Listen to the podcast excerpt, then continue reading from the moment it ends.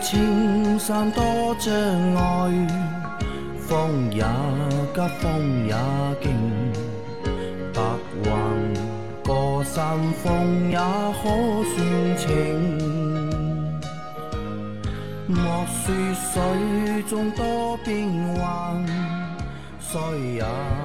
Hello，大家好，欢迎收听《老司机三人行》，我是杨磊。大家好，我是周老师。大家好，我是老倪。啊，那我们这个是这个星期的第一期节目啊。那这期节目本来是应该在上个星期要放的，对吧？但是因为上个星期节目太多了，对吧？不想一口气什么一个星期放个四期，留点存货吧啊留点存货，对吧？以备对吧？后面不时之需，对吧？所以把这期节目就是放到了实其实这期期节目啊，就是可听性蛮高的。为什么？就是杨老师最近手上有点钱了，又开始看车了。这期节目是杨老师啊，就是前段时间，呃，因为端午可能过去蛮久了，大家听到这期节目了，但是端午节杨老他没师三天闲着都在外面看车？看了各种各样奇怪的车啊，子，所以这期跟大家节目名分享一下。字叫做就是端午杨老板对吧？端午看车记对吧？我其实我们在上上个星期开始，我们就开始和老倪和老周在外面去试驾了，试一些车一方面是做节目，第二方面呢，也想为自己就是换车嘛，因为这个杨老板选车记这个节目从去年就有了，对吧？但到现在，其实直到这期节目我们录完啊，嗯，都没有一算第一个。不也没有定论，到底要换什么车，定不下来，对吧？对啊，没那么快定的，没那么哎，快。在杨老板就是端午看车记之前啊，我们把 A 六讲掉吧，因为 A 六这个车啊没有办法讲一集节目的。好，A 六主要我来讲吧。啊好吧，就是大家知道周老师开的宝马五系五三零二点零 T B 四八的高功率发动机，当时买的时候呢，有个小遗憾是什么呢？就是现在五四零已经停产了，没有了。当时是有的，当时呢其实是很想买五四零的那个六缸六缸的车子，但是呢无奈手上就差钱嘛，因为六缸的车子和那个现在我的车的话，落地价格要差十万都不止，要十二万、十三万的样子，蛮厉害呃确实有点贵了。然后当时没太舍得，所以，然后因为开完五三零的试驾，因为我那个车去试驾了很多次，就像之前也说了，就是试驾服务重不重要，对吧？我是说不重要，但是呢，这台五系呢，说句实话，绿地的服务是很好的，就试驾车提供的，当然宝马嘛，本来试驾车服务也很好，然后价格也优惠的很给力，比阿 Q 当时那个店要多大概两个点的优惠，所以我在那边买的。那么前段时间呢，我们有个小伙伴叫李生，他也是面临换车的问题，他那台十年的奔驰的 C 旅已经到快要散架的这种地步了，对吧？我们劝他换辆车，当时他是很看重 A 六的那个三连屏，觉得很漂亮。那不可否认，这一代的 A 六如果单从外观包括它内饰来讲呢，确实跟以前不太一样了，高级感啊各方面更提升一步了，确实不错。然后最主要是听说啊，优惠特别给力，给力到什么程度呢？就是二点零 T 高功率的四五的版本可以打到七八折，在贷款的情况下。然后后来我们去店里面看的时候呢，四零更便宜，四零七六折。那么当时我心里面就一下子燃起了什么呢？六缸梦，就是大家知道 A 六是有五五那个五五的版本的，就三点零 T V 六的版本的。然后当时按照他说的七八折这个就那个折扣率去算呢，一台五五的车子落地价在五十万以内了，嗯，一下子就很心动。我我我回去都甚至跟我老婆说，有没有兴趣换辆奥迪，对吧？六缸车，对吧？然后我老婆当时甚至我本来以为她会一口拒绝，你有病啊！结果他没想到，她说可以去看看，体验一下这个车到底舒不舒服，对吧？因为她对车的最主要的要求就是坐着要舒服。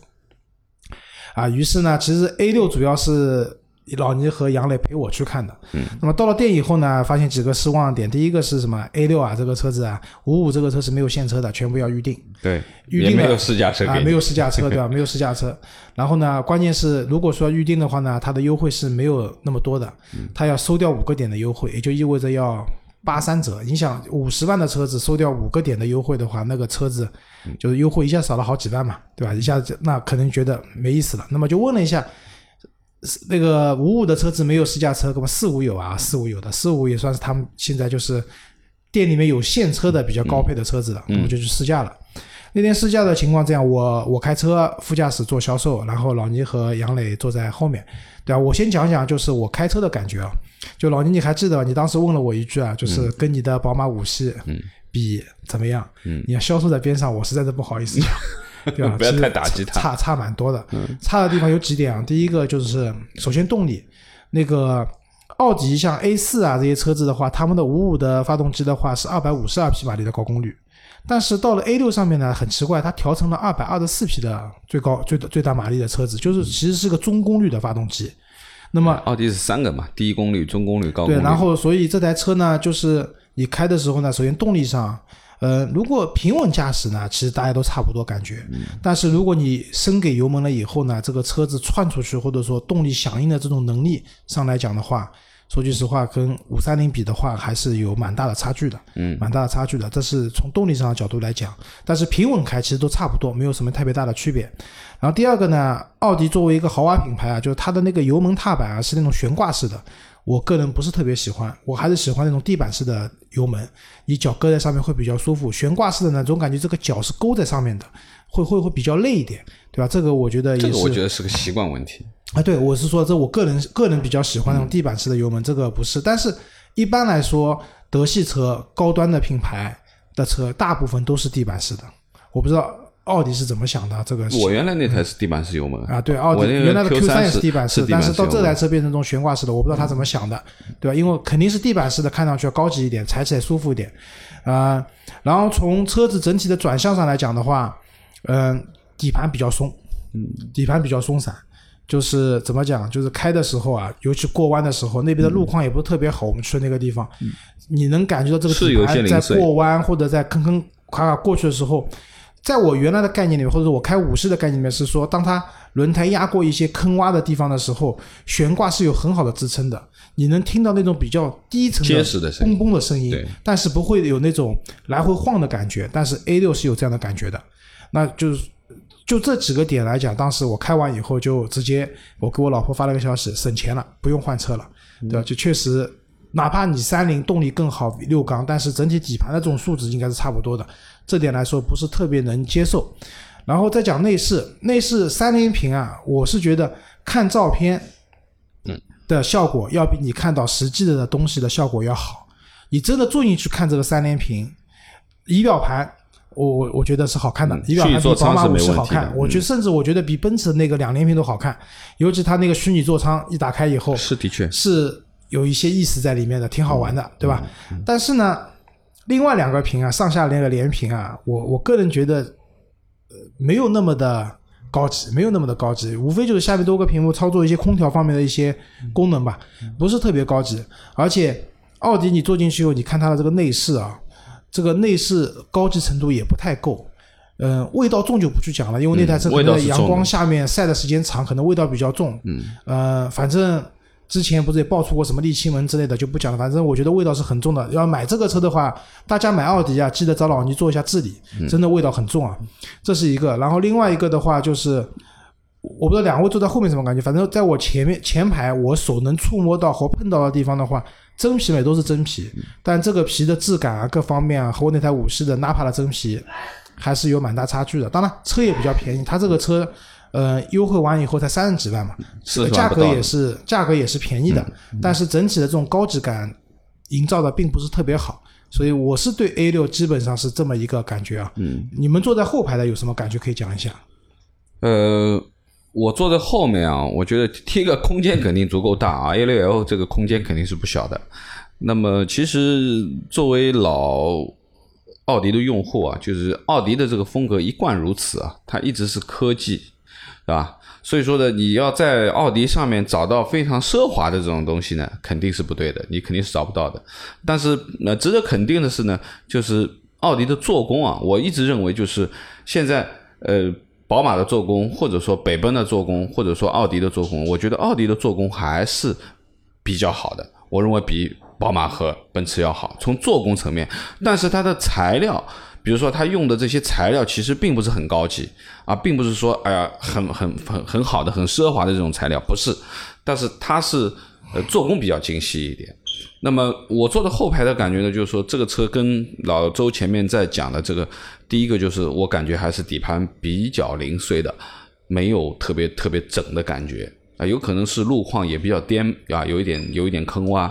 那么另外一个呢，就是你说它舒适度怎么样嘛？我觉得还行，可以啊，但是呃，肯定不能说是非常非常舒适，因为它毕竟它的悬挂这一块东西，它还是有一点点，还是有一点点硬的啊，不是非常的软，特别是座位，就是德系车的座位大部分都比较偏硬一点点啊，偏一点点。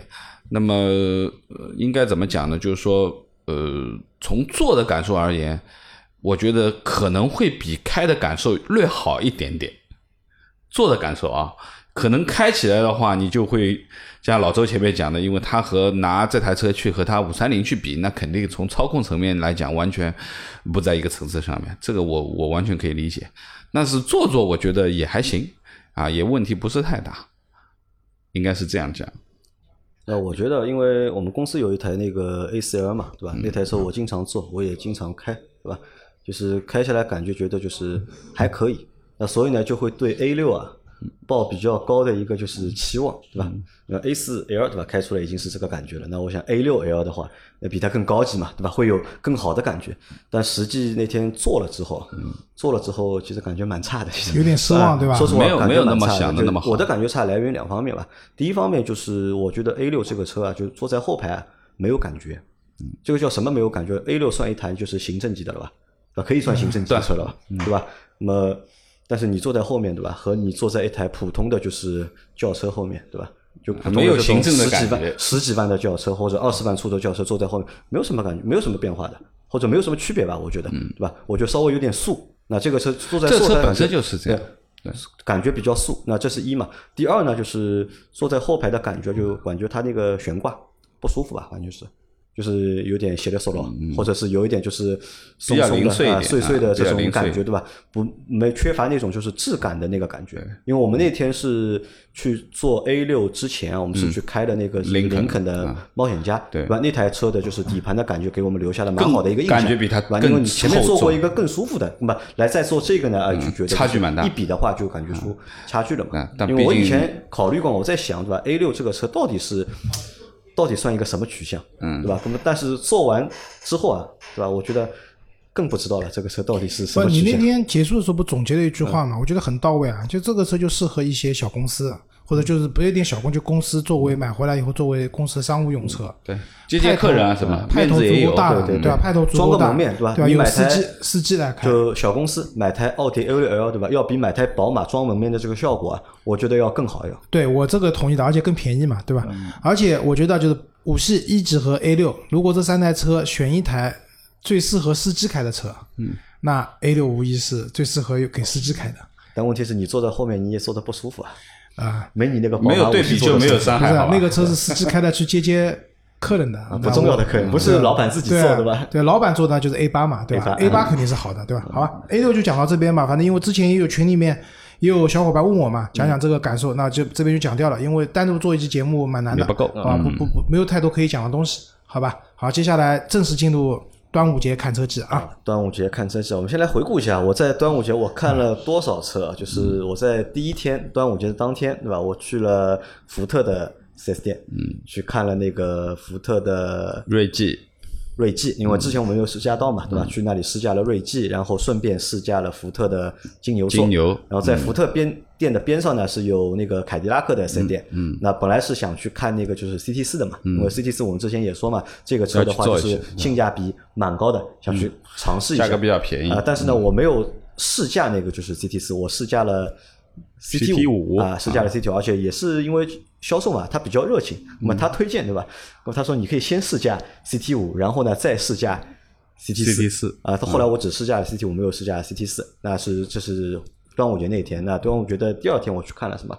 端午节第二天我去看了那个 GM 八，嗯，就是广汽传祺的剑吧，对 GM 八。你不是上次去看？新款的，因为它现在不是出了那个新的了嘛，我去看了它新款的 Gen 八、嗯然后我还在第三天我去看了，第三天我是去看了那个宝骏，嗯，新宝骏 E 三百。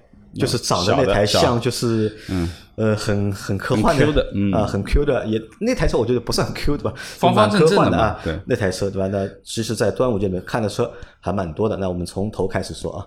那第一天去的是福特的那个 4S 店，那么福特 4S 店这家店呢，要比我们在上上周去的那家店呢，要看上去要好一点，好一点呃嗯，干净一点，对吧？高，可能他这家店可能是家新店，我或者是开的时间。在哪里不是太长，在那个宝安公路什么路啊？就离我家不远，我开车过去也就大概五公里的路，嗯，就到了，对吧？销售呢也非常热情。那这个销售呢要比就是我们在上次次那个强是吧遇到那个销售呢要热情，对吧？可能是也因为店里面没有人，对吧？嗯那么他看你来了，我又是带着老婆孩子。一起去的，对吧？那他们可能觉得，哎，你带着老婆孩子一起来的，那可能你是一个就是是来看车的真的是来看车的，啊是想买车的。所以对我的态度呢，要比在上次我们去店里面，嗯要态度要好很多。嗯，那当时我就看了嘛，就首先因为他把那台金牛座是放在了店门口，嗯那一进去就先看到金牛座。那看到金牛座之后呢，哎，我觉得哎这个车好像还可以。嗯包括在前一天晚上，有一个小伙伴发了微信给我，哎，他说他在看金牛座，他说这个车对吧，二十多万，对吧，配置好高啊，什么都有了。他说这个车好不好？我说我也不知道这个车好不好，我没有开过。那正好第二天去福特的时候就看到了这台车，对吧？那么顺便再看到了就是边上的那个锐际，那么销售问我啊你要试驾哪一台？嗯，那我说我想试驾两台车，我想试驾一台你这个金牛座和试驾一下那个锐际，锐际。啊，那么他说好的，那你把那个驾照给他嘛，那么我就把驾照给他办了手续，就去试驾了。先开的是金牛座。啊，金牛座这台车呢，就是其实我是第一次开，嗯，我之前从来没有开过金牛座，而且我对之前的金牛座也不了解，我只知道就是福特有一台就是旗舰型的轿车，对吧？它的档次比就是蒙迪欧要更高高一个级别，那相当于就是 A 六这个级别了，对吧？但我从来没有接触过这个车，但我也知道就是什么呢？就是这个车卖的不太好，对吧？因为我们在读销量的过程当中非常不好从来是没有读到过它的，是从来没有读到过它。可能唯一让我能够记住它的一个原因是什么呢？它这个名字命名蛮有意思的。金金牛牛座但以前这个车是叫金牛，对吧？在美国这早的时候知道金牛，不叫金牛座，但现在是叫金牛座嘛，对吧？那这个名字我觉得蛮特别的，因为十二星座里面金牛座又是排在第一个的，吃苦耐劳，吃苦耐劳，对吧？很坑，对吧？就是很会很像很小气。呃，很小气，对吧？很会省钱，对吧？那不一定。那这个星座我是记住的，所以说这个车型，那我是记住，但是对这个车型的就是实际是是一个什么印象，我是没有印象的。嗯，老周对这个车有印象吗？我那天一块去看锐际，就是没有试驾成功那一次啊，我跟老倪还到金牛座上去坐了一下，就当时感觉感觉什么？就这个车呢，第一呢，坐进去呢有一定的高级感的，对的，的用料啊各方面啊都有高级感，但是呢内饰呢，说句实话啊，做的确实有点不堪入目啊，我觉得有点看入目是怎么说？是？就和时代脱节了嘛。啊对和时代脱节了，确实脱节了。材料还是用的不错的，对，材料是不错，所以我说高级感是有的，对吧？对，然后这个车呢，当时我一直在问问个问题啊，就是这个车其实蛮好的，对吧？但为什么这个销量能惨不忍睹到这种程度？这说明什么？就是我觉得第一个啊，这个车如果放在别的一些好卖的品牌里面来讲啊，可能会还可以，对吧？首先是福特品牌下面的一台车，这个车子因为卖的不好，也没有市场费用，也没有宣传，很多人都不知道有金牛座基本上不推，没有什么没有人知道这个金牛座的这个车子的，对吧？然后这是一个，然后另外一个呢，就是说白了，你说金牛座上的时候啊，你说金牛座和蒙迪欧之间有什么区别？其实我们也没有太搞清楚，厂家也没有在这方面去做很好的宣传，对吧？那可能蒙迪欧会那个阿斯顿马丁、福特嘛，对吧？就是会知名度高一点，金牛座的知名度真的是不太够的，不太够的。那市场就是这样的，就是怎么讲啊？卖得好的那些人啊，总有卖得好的道理的，但是而且道理都是相通的，比如说产品力强、价格合适等等。嗯。但是卖得不好的车子啊，他们的理由，刚才说千奇百怪，对吧？那怎么讲？就是卖得不好的车子，就理由可能都是你想象不到的，对吧？所啊，以这个我等会儿我来分析吧，因为啊我我我有我有亲身体验了，啊对吧？我来分析一下到底为什么这个车卖的不好。就是这个车为什么卖的不好，其实我是不知道的，我没打算分析，我没打算分析，我就想它肯定有是有道理的，有它的问题所在的，导致这个车子，那福特品牌的赢落肯定是其中一个道理，嗯，对吧？但除此以外，还会有别的道理的。那在这样的情况下，车可能是一辆还不错的车子，尤其性价比来讲，跟它的配置啊、空间啊，包括内饰的做工啊、用料啊，是一个有性价比的车，但是不一定是，肯定是一台不好卖的车的原因。回头杨磊跟大家讲，好吧？我来说一下，就这台车啊，就是从外观看啊，就是中规中矩，对吧？外观其实没有什么就是没有大的亮点，对吧？福特基本上都这样算一台就是 C 级车，对吧？嗯那么坐在里面呢，内饰呢，就是我倒我倒不太同意，就是老老周那个说法，就是你说不堪入目呢，这个就是说的有点夸张了。只是呢，这个车呢，我觉得有点什么呢？有点不协调。它这个不协调点在哪里呢？因为美国车嘛，美国车的内饰啊，对吧？都相对来说会老气一点，对吧？或者它这个车的定位，对吧？又是一个 C 级车的一个定位，它可能要想往豪华那里去走一点，对吧？要往豪华那个取向去，但是由于车啊卖的比较便宜，它的那个售价比较便宜，那个车就三个版本嘛，二十二万八，对吧？二十四万八。对吧？然后二十八万八，车相对来说卖的比较便宜，还有两万块钱的一个现金的优惠优惠，对吧？就导致呢，想把这个车做到豪华，但是呢成本是不够的。那么但是但是呢又想往就什么，又想往这种就是呃多媒体啊，对吧？科技的这种东西方面又去靠一靠，那么就等于呢做的就是很奇怪，或者是做的有一点点不协调。但是总体来说，坐在里面的感觉啊，就是中控仪表那部分。的确不舒服，但是呢，前排座位和后排座位，嗯，坐的舒服，就真的舒服。座椅的舒适度是可以的，对啊，非常软，对吧？尺寸也够，对吧？不管是前排还是后排，对吧？因为它还我那天试驾那个版本，它是带那个按摩按摩功能的，对吧？那其实这个车配置蛮高，你想一个二十八万多的一个车，对吧？带按摩功能的，对吧？这个配置也是前非常后高的啊，前后排按摩啊。那开起来啊，这台车的话，它是一个就是两点零 T 的发动机，对吧？然后配的应该是那个吧，八 AT 吧，好像是，就八 AT 还是九 AT，我忘记了。但是开起来的感觉就和我们那天去开那个就是林林肯肯的冒险家，嗯，那个感觉，嗯，差不多。差不多，嗯，而且甚至可能会更舒服一点，因为它是轿车嘛，因为轿车会比就是 SUV 啊更好开一点，开起来。那整个开起来感觉，哎，那我在开的那个一瞬间，就是从车开出那个四 S 店，跑在路上时候，我有那么一刹那，嗯，我有那么一刹那，嗯，让我就是这个脑子啊，嗯，一亮，嗯，哎，我觉得好像我要的就是这种感觉嘛，对吧？我要的就是这种感觉，对吧？因为我之前在想，我到底想要想要一台什么样的车，对吧？这台车到底要开起来怎么样？因为可能有时候靠嘴巴说啊是说不清楚的，对吧？只有自己去开了之后，实际感受了之后，对吧？才能知道，哎，这个感觉是不是你想要的那个感觉？那开起来的时候，哎，我就觉得，哎，这个车好像是我想要的那个感觉。那我就问了一下，就是这个车它有什些什么配置？那销售就和我介绍这个车的配置了嘛。那基本上这个车的配置非常高，对吧？武装到牙齿，就我之前想要的那些东西啊，在这台车上面都有了。都有了，对吧？全部能够找到。那我再问了一下我的老婆和女儿，他们坐在后排嘛，我说你们坐在后排舒不舒服不舒服嘛？那我老婆说蛮舒服的，我女儿说也蛮舒服的，嗯，对吧？那么后来销售还打开了那个按摩功能啊，让我们来体验，那我们两个人就来体验了嘛，就我老婆也体验了，我女儿也体验了，那我也体验了，对吧？我说实话，一边开车一边按摩，对吧？有点不适应，有点不适应，这个奇感觉有点奇怪，因为之前我也没有，我也没有体验过。嗯，那这个车我大概开了两圈吧，开了两圈，然后回到店里面，那销售问我这个车你开下来感觉怎么样？我觉得感觉不错，对吧？感觉不错。那我说现在优惠多少，对吧？他说现在优惠现金两万，对吧？还有乱七八糟其他的一些就是补贴啊和一些就是送的东西。啊，那么我我算了一下啊，如果我选顶配的话，那一台车大概二十九万里面可以落地了啊，那我觉得还可以，在我的这个就是预算的这个范围之内嘛。那他说呢，我们再去试驾那台就是锐际。那锐际的话，那我说我因为之前试驾过那个林肯的那个冒险家嘛，我就不知道锐际和冒险家之间的区别嗯，两台车差不多大，在哪里，对吧？因为车的从配置、从尺寸，看上去发动机指都是差不多数都一样的，对吧？但只是不知道开起来感觉会不会一样。那他说你开一下就知道了啊，那我就开了嘛。嗯，但这个车开起来啊，就是说实话我不太喜欢，嗯啊，可能就是过于运动了，对吧？过于运动，对吧？过于灵敏，和就是我之前开的这台就是福特的金牛座，包括我们在前几周去开的那个林肯的冒险家，开起来的感觉不太一样。那么甚至有一点什么感觉？甚至有一点就是我不能够很轻松的操控这台车。对，因为开车嘛，我总想就轻轻松松开嘛，对吧？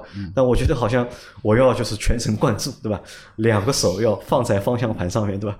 嗯，要去开这个车，我觉得开起来会有一点点累，和我们之前的就是判断，嗯，好像不太一样。因为我们之前就是觉得可能冒险家和就是福特锐际这个车开起来应该行驶的质感应该应该不会差太多，应该不会差太多。但是我觉得这两台车其实差的还是蛮转多的。转向的调教是不一样，应该是这两台车的就是取向啊，我觉得好像真的就是两个取向，一个就是更运动，而另一个呢就是林肯的冒险家开起来会更舒适一点，更轻松一点。那在这个过程当中呢，销售也问了我问题啊，他说。你怎么选这两台车做比较？嗯，对吧？一个金牛座和一个锐际，这两个车完全就是两个不一样啊，的。不搭界，对吧？完全不搭界，你怎么会选这两个车做比较？那我说嘛，我说这两个车其实金牛座是路过 路过才看到的，不在我的就是计划之内。本来就是主要是想来看那个就是锐际的嘛。嗯但是呢，我说我有两个就是上海牌照，对吧？但我在买车的过程中，我也不。现在我自己都没有决定，到底是要买一个轿车，还是要买一个 SUV。那所以我来的话，我就试了嘛。那这但试下来，就这两台车试下来，如果让我选的话，是吧？我会选那个金牛金牛座。嗯，而且在四 S 店里面，其实还蛮动心的。其实还蛮动心的，算一算也不贵，对吧？这个车30万以内落地好落地了啊，二十九万里面不是三十万里面，是二十九万里面，对吧？二十八万多，谈一谈，还有谈就能够落地二十八万，说不定落了地了。啊，那我想，哎，这个车在我的预算范围之内啊，又是一台就是大型 C 级的轿车，对吧？坐着也舒服，开着也舒服啊。那我想啊，这个可以放到我的这个嗯候选名单里面去。然后呢，但我把那个锐际啊，就是 pass 掉了哎，我觉得锐际那台车开起来就是不太适合我。嗯，因为你开过了冒险家，那可能我觉得和和什么和还是和就是不同的用户啊，对车的这个不同的需求啊、感受，对吧？是有讲关的。到这里，大家就了解了啊杨磊对车的需求就是是这样一个风格取向的，对吧？他其实他还是要舒服。就是关于锐际，他觉得全神贯注开这个，可能大家听完以后有点一头雾水。我解释一下，就是他会觉得锐际的方向盘啊太灵敏，嗯，就是可能对路况的路面的反馈啊各方面啊太灵敏，嗯，然后呢，就是需要这个手放在上面，就大家知道有些车，比如说，其实它的方向盘对路路感的反馈是很迟钝的，或者说是过滤掉的。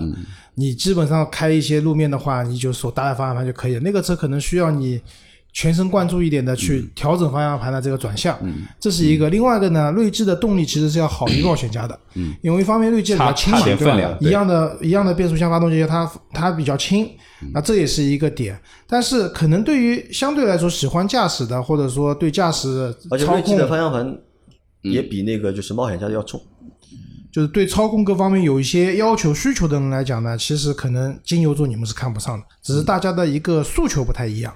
这完全是两个取向的。两个取向，对吧那？我认为呃杨磊前面说的这个他的操控的这个感受啊，对于锐际而言，可能就是指向非常灵敏，然后呢，呃，它的虚位比较小，是吧？基本上稍微带一点点，就方向就要动了，就虚位比较小一点。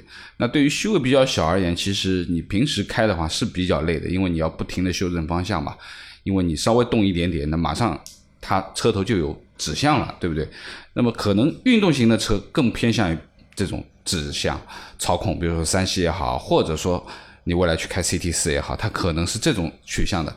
那么可能我们说的日常代步用的，或者说我们日常去驾驶的，啊，偏向于舒适或者说选择中庸一点的，那它肯定是要留一点点虚位给你的，就是让你不太灵敏的转向啊，但是也不是虚的很多啊，那虚的很多呢，就是像以前的那种，完全就是说你这个方向已经动了起码十十五度以上的这个轮子都不动的，那那这种呢，基本上可能更趋向于什么呢？就很多越野车它是用这样的取向的。就比如说你开兰度克鲁泽啊或者霸道啊，那么它其实虚位是比较大的，因为什么？这个是鉴于路况，因为你要走一些非常坑洼的路面，轮胎的跳动是很大的。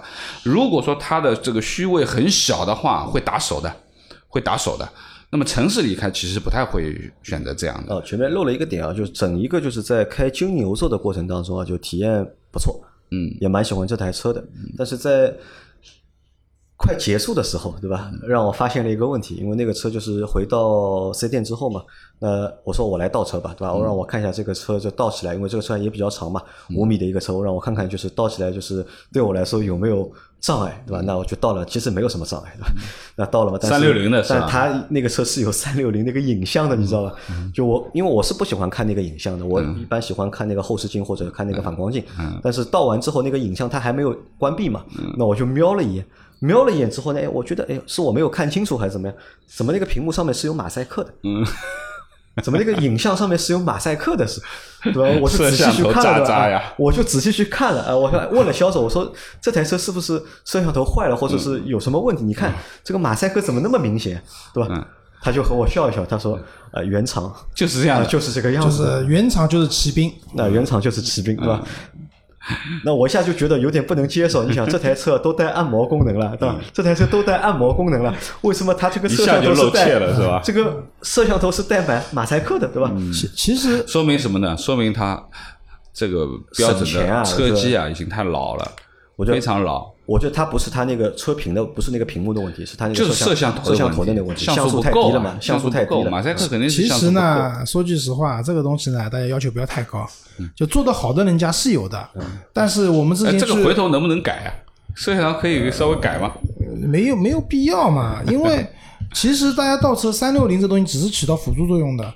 然后之前我们去试那个 S 九零的顶配，对吧？那更贵的，那个车它的那个摄像头可以把边上的轿车看成几卡。包括这次我去那个试那个泰坦，泰坦的那个全景那个全景倒车，还是选装的，还蛮贵的，选装的也不太行。说句实话也不太，就没有有。有这不至于有马赛克，但是这种清晰度、变形度也不太行。这种东西，我觉得大家不要太在意了。不要太在意，对吧？好，那我们来分析一下了，嗯这台车就是为什么卖不掉？因为呃老周前面是通过他的分析，对吧？从他的这个专业角度，对吧？去分析这个车，因为没有宣传嘛，对吧？大家都不知道这个车，对吧？也就不了解。那么不了解的话，就谈何销量，对吧？那我从我这个就是去试驾的人，对吧？因为我曾经动了这个心思，对吧？有那么五分钟的时间，对吧？我觉得这个车是可以买的，对吧？或者我愿意去买这个车的。如果当初这个销售对吧和我说，哎，如果你愿意的话，大家再坐下来谈一谈，对吧？那么优惠对吧？再给你一个就是再给两万，啊，再给个两万啊，有可能这个车就？下手了有可能这个车真的有可能就定了，对吧？但是也没有，到到时候因为我在走的时候，我和销售说嘛，你加一下我的微信，对吧？我说你加一下我的微信，我现在还在选车的这个过程当中，对吧？我觉得这个车我可以放在这个备选的这个名单里面，嗯，你加一下我的微信，如果后面有什么优惠活动啊，对吧？你也可以就是在微信上面。和我说啊，但是也很可惜啊，那个销售也没有加我微信，嗯，就说到现在他也没有加我的微信，可能他到最后他判断出来了，对吧？嗯，哎，这个小伙伴可能不会买这个车，所以我就没有必要再去加他的微信了。就、那我在当天晚上吧，就是和在试驾的过程当中，我拍了一些视频，拍了一些照片发到了群里面嘛，也和群里的小伙伴去讨论了一下嗯这台金牛啊，这台金牛。但讨论完之后啊，就是发好之后啊，就是我收到的所有的反馈是什么？负面的，是负面的，嗯，是不要买，不可以买，对吧？嗯，那么先是有一个小伙伴他私信我，他说金牛座不能买的，他说金牛座呢小毛病太多了，这个车修不好的。嗯，对吧？这个是第一个小伙伴发的这个给我，对吧？第二个小伙伴呢，就是是阿 Q，嗯，阿 Q 呢马上发了个什么呢？发了个截图给我，他给我看了一个就是二零一七年的一台金牛座，对吧？二零一七年的一台金牛座二手车的价格二手车的价格啊，我刚才也想说，这个三残值率万公里啊，三万公里的残值率车惨不三年对吧？卖大概十三万多，嗯，十三万多对吧？你新车的话二十多万对吧？那么三年只能卖一半的价格。嗯，他说这个车他说跌的太厉害了，他说如果你要喜欢金牛座的话对吧？你可以去买一台就是二手的对吧？十几万就能买了，成色还蛮好的，蛮好的，对吧？你不要去买新的车，他说不可以。然后到晚上的时候，老秦又和我说了，晚上我们那天晚上我们是有直播的嘛，老秦又和我说了，哎，金牛座不好的，嗯，不能买。我说金牛座不好买的，不能买的原因是什么呢？他说因为现在的金牛座，他说现在的金牛座和以前的金牛座不能比。他说以前的金牛座非常好，那现在的金牛座呢是一个就是减配、减配再减配的一个产品。那么我和老秦说，但问题是我也没有看到过，就是以前当年的那个金牛座，对吧？好的那个版本我也不了解，对吧？但老秦说这个车不好，反正就是那天所有知道我去试驾这个车的小伙伴，对吧？给我的反馈都是，哎，这个车不好，这个车不能买，对吧？但是我觉得也蛮有意思的，在我们的朋友圈里面啊是没有金牛车，呃，就没有金牛座这台车的用户的，对吧？那他们关于这个车不好、不能买的这个理由或者原因，对吧？到底来源于哪里？口碑，口碑，对吧？就就是现在总结下来啊，就这个车口碑不好，就是就是刚才讲的恶性循环。嗯，如果你没有口碑就算了，对吧？如果你没有口碑就你说全新的一款车，那大家认知它都是全新的，对吧？你说今年上的车，比如说上个月上的车，你现在网上是看不到它二手车价格的，没有二手车，对吧？但这个车那很实际嘛，阿 Q 就很理性，对吧？给你发个二手车的价格，说明什么？就是我其实当时也想到了，我还没来，我没有讲嘛，因为我想留给你来分析。二手车的残值率肯定是惨不忍睹的，对，因为大家也知道，其实杨磊换车的频率还蛮高的，对吧？嗯，那我我也不知道这个金牛座，比如说他买金牛座的话，他能开多久？其实开不了多久的，可能要换。哦，这个车啊，我我觉得这个车如果在没有钱的情况下的话，我估计可以开蛮久。那不一定啊，说不定过段时间就有钱了嘛，对吧？就是，但是不管怎么样讲，一台车你买回来以后，三年是这样了，这个车开到五年会又是怎么样？如果你五年换的话，这个车没有残值率可言了，对吧？因为决定一台车的二手车的残值率，取决于它在二手车市场的受欢迎程度，对吧？这个车子它的稀有程度可能超过了。新车都没人买，谈何有没我人买想说，它的二手车？市场的稀有程程度啊，就有可能超过了什么？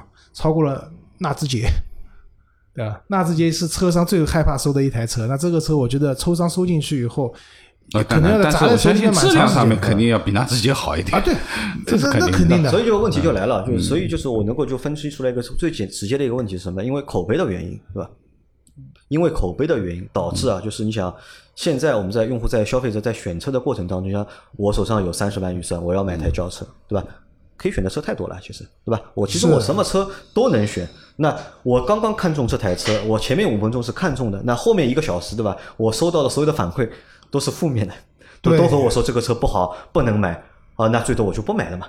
对吧？对我就没有必要去和就是我的消费者或者说和我的就是听众小伙伴们一定要去验证一下啊！你们说这个车不好的，我一定要去证明这个车是好的，我买一台这个车回来开一下，就没有这个必要嘛，对吧？那我可以选一台就是其他的车，对吧？我可以去选一台就是其他的车，但是可以去试一下杨。磊，你有没有想过问题啊？你觉得这台车不贵，对吧？但是本质上来讲，如果你要那些配置，什么按摩啊，什么都有的话，这台车落地价格二十八九万，嗯，其实也不便宜。我对比了什么呢？我把这个配置但我对比二十八九万的其实是便宜的，其实是便宜的。我把这比车其他的和那个君越的那个 a v i n i a 的版本，嗯我去做了对比。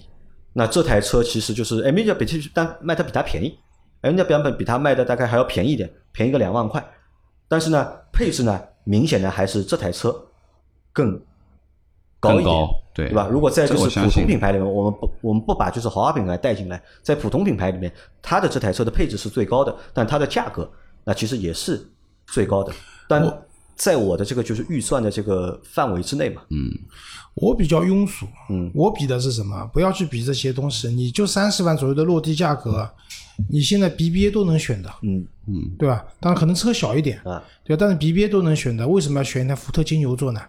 对，之前讲那个冒险家和锐志的时候，我是觉得冒险家贵了那么多钱，而且前提是林肯的品牌，说句实话，我也没有觉得有多高级，对吧？那我觉得如果理性来，不是或者理性，就是从实惠的角度来讲的话，锐志更适更适合。但是这台车的话，你想落地二十八九万了，呃，稍微再贴一点，就是之前我们讨论的宝马三二五也能买的呀，对吧？好，那回到就是节目里面啊，那如何来回答周老师这个问题啊？就是我后面试的那台车，我觉得就可以回答周老师的这个问题了。至少我是这么回答的，因为离开福特 C 店之后，去的就是边上的隔壁的凯迪拉克嘛，对吧？因为想去看一下 CT 四，那销售也也很热情啊。就我觉得凯迪拉克的销售蛮有意思的，他们穿戴的也非常有意思，就穿的也蛮。呃，你说奇特嘛，也谈不上，但是蛮别致的，或者和别的就是销售衣服的制服啊都不太一样，那印象还蛮好的。那我他问我嘛，你来看什么车？我说我想看一下那个 CT 四，对吧？因为我是带着老婆和孩子一起的嘛。那么他就和我说，哎，CT 四你可以看一下，那你顺便呢也可以看一下，就是 CT 五 CT 五，对吧？他说这两个车你都可以看一下，我们现在在搞活动嘛，他说你都可以看一下。那因为我之前是开的是那个就是试的是林肯的金牛座嘛，那我想就是我在试的话，我也试一台就稍微稍微大一点的车，对吧？不要马上是一个很小的车，因为 CT 四其实我是有一点点抵触什么呢？就是太小了。呃，现实看到它那个就是后排啊，啊，我觉得真的是有点小，真的有点小。它这个后排和就是当年的 ATS 啊，那个后排啊，差不多，那差不多，是的对吧？分不清谁更小一点，对吧？都很小。呃和 ATS L 差不多，不是跟 ATS 差不多不是 ATS 呃了 ATS 很小 ATS，ATS 很小，呃肯定比较 CD。四那个后排就和 ATS 后 CD 四啊排差不多。，CD 四和 ATS 比，我觉得可能比 ATS 还小一点，因为汪涛那辆就 ATS 嘛，可能是 ATS L 还是 ATS？有 ATS 没有 L 没有 L，L 我觉得不小，L 是可以做的。L 是比较大的，但是我因为我也坐过那样老的 ATS 嘛，我觉得这个车的后排可能比 ATS 还小一点，呃，那比较接近什么？我就是说一句，就是上上代的一九零的宝马三系，很接近他们的空间尺寸。不要单看那个轴距，不要单看轴距，要看实际坐下去这个感觉到底是怎么样的。后来我就试了那个就是 CT 五嘛，那 CT 五试的这个过程也比较简单，我就开了一圈嘛，开了一圈呢就是几个点吧，就一动力充沛，那动力的确充沛，它的就是加速啊、换挡啊，对吧？感觉很好，和它的这个就是功率上面，就和它那个数据显示出来的是非常匹配的。那么但是呢，就是 CT 五的就是底盘的感觉，底盘的感觉没有就是我之前开的那台就是金牛座的感觉好，就是不那么就是呃沉稳吧，应该说不那么沉稳，可能就是 CT 五也是一个就比较运动的一个感觉。那还有一个什么呢？就是 CT 五的配置啊，相对来说比较低，配置相对来说比较低。那就我这个车只开了一圈嘛，只开了一圈之后，就问 CT5 我老是吧，CT 五，我就问我老婆和女儿嘛，我说是这个车坐的舒服，还是前面那个车坐的舒服？肯定是前面那个。呃，那我老婆和女儿都和我说是前面那台车坐的舒服，但 CT 五也有优势啊，我觉得优点在哪里呢？优点就是动力嗯，好，来的也直接，那么内饰和外观漂亮，就我觉得这套内饰和现在这个车的外形啊，不管是 CT 四也好，还是 CT 五也好，外观我觉得都没问题的，嗯都很好看。那这个外观呢，要优于我前面开的那台就那肯定，是那肯定，那不是一个时代的产品。金牛座啊，不是一个时代的。那么但是问了一下价格，嗯那问了一下价格，啊，不便宜，嗯，三十几万件了，不便宜，吧？价格是不便宜。三十万落不了地呃，的。三十万是落不了地的，就我开的那个版本，就是试驾那个版本，三十万是落不了地，落地的话大概要到三十二万多，那么才能够落地。当然，这个也可能是什么？也可能是我第一次去到这家店，他给的这个优惠啊比较保守，他给这个优惠比较保守，因为我们在网上看到的和网传的这些凯迪拉克的就是优惠价格还是非常高的，还是，但实际你到店里面之后啊，这个价格啊，就是他给出来这个优惠很保守，嗯这个估计可能还是要到实际的啊，谈的你看一下。就是但再看一下，这和之前那个金牛座去比一下的话，就比一下配置，对吧？哦那肯定比一下价格的话，对吧？再比一下就实际的感受的话，那我觉得可能就是我会选就是福特的一个普通品牌，嗯，对吧？而不选一个就是凯迪拉克应该也算豪华豪华品牌嗯算豪华品牌了吧？啊，算就不会选这个豪华品牌了，因为我觉得对于很多。消费者来说，对预算有限的消费者来说，对预算有限消费者来说，就是可能有一部分用户是会趋向于品牌的，他们会在仅有的预算里面选一个更高级的品牌。那但也会有一部分用户会在仅有的预算里面，他会选一个就是配置更高，对吧？坐的更舒服的这个车，到底是这个就看什么？就看不同的人啊，他可能对这个东西的需求啊就不太一样嘛。因为我是什么呢？我是沉沦了好几年了，已经，嗯对吧？老周，你要想一想，对吧？我已经沉沦了，我宝骏 G 三零都开了三年了，对吧？那对我来说，可能就是福特也好，对吧？大众也好，对吧？我觉得都是可以接受，对我来说都是不错的就是。我我我我同意老周的意见啊，我觉得对于你啊，你跟我不一样，因为我换一台车起码是五六年，甚至于更长的时间。但是以你的换车经历呢，基本上两到三年就是一个单位了，因为你挨不长的。那么我建议还是买一台保值的车，牌子大一点，保有量高一点的，对吧？那么相对而言，对于你下一次换车，其实还可以折一部分的钱在里面。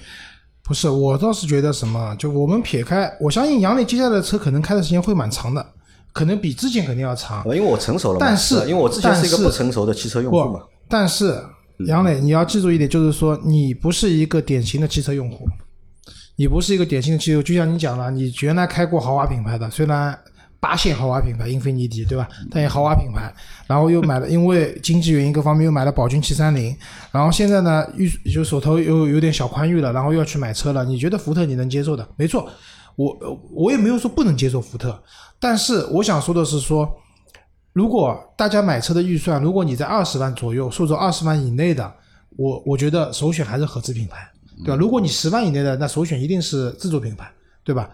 那但是你已经跨到三十万左右这个级别的，绝大多数人一定是会学，不，这个就是一个什么理论啊？就是到底是要鸡头还是要牛尾？这还不是鸡头牛尾的问题，因为汽车绝对不是一个因为你配置丰富，因为你空间大，所以就能卖好的一个东西，绝对不是这样的。我最早开始做汽车行业的广告的时候，就被客户教育过，说你以为我是什么什么品牌啊？把所有东西堆在一起就卖卖的好了。其实说白了。汽车上你刚才讲的那些你想要的那些什么通风按摩东西，本质上都是不值钱的，对吧？就那个倒车影像，这种清晰程度的倒车影像，供应商那边过来三百块钱一套，根本就不值钱的这些东西。真正值钱的是什么？那我我不否认金牛座的底盘和它的驾控这些东西，这个其实是值钱的，对吧？但是更关键的是说一台车。它代表的是对大部分来讲，代表的是你的一种圈子，或者说你的对车的理念，或者说你朋友对你的看法，我们都需要兼顾这些事情的。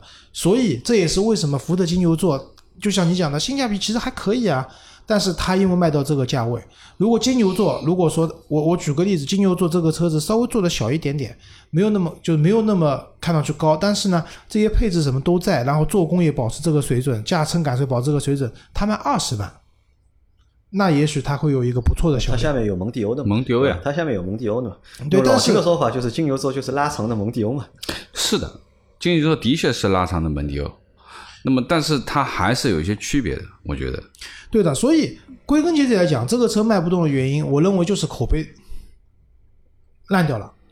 从上市以后，大家不知道这辆车，慢慢的了解，但是所有人了解这辆车，接触到的是什么？你去店里面开完以后，回来一讲。所有人不管是有没有开过这个车，有没有看过这个车，大家传递给你的信息都是负面的，那这个车就结束了，就完蛋了，对吧？可以这样讲，我觉得呃，老周说的对。对于这台车而言啊，车本身的素质不差，但是为什么现在的销量这么惨淡？其实大家都用脚去投票，总有它的原因的啊。那么价格可能反过来说，就反过来说，就回到就是那个 CT 五嘛。嗯，反过来说，回到 CT 五呢，就是 CT 五，我觉得就是给我的感觉，实际试驾下来的这个感觉和最后我在做这个决策，我会考考虑一下，哎，这个车我会不会买，或者我想不想买？但其实我是不想买的。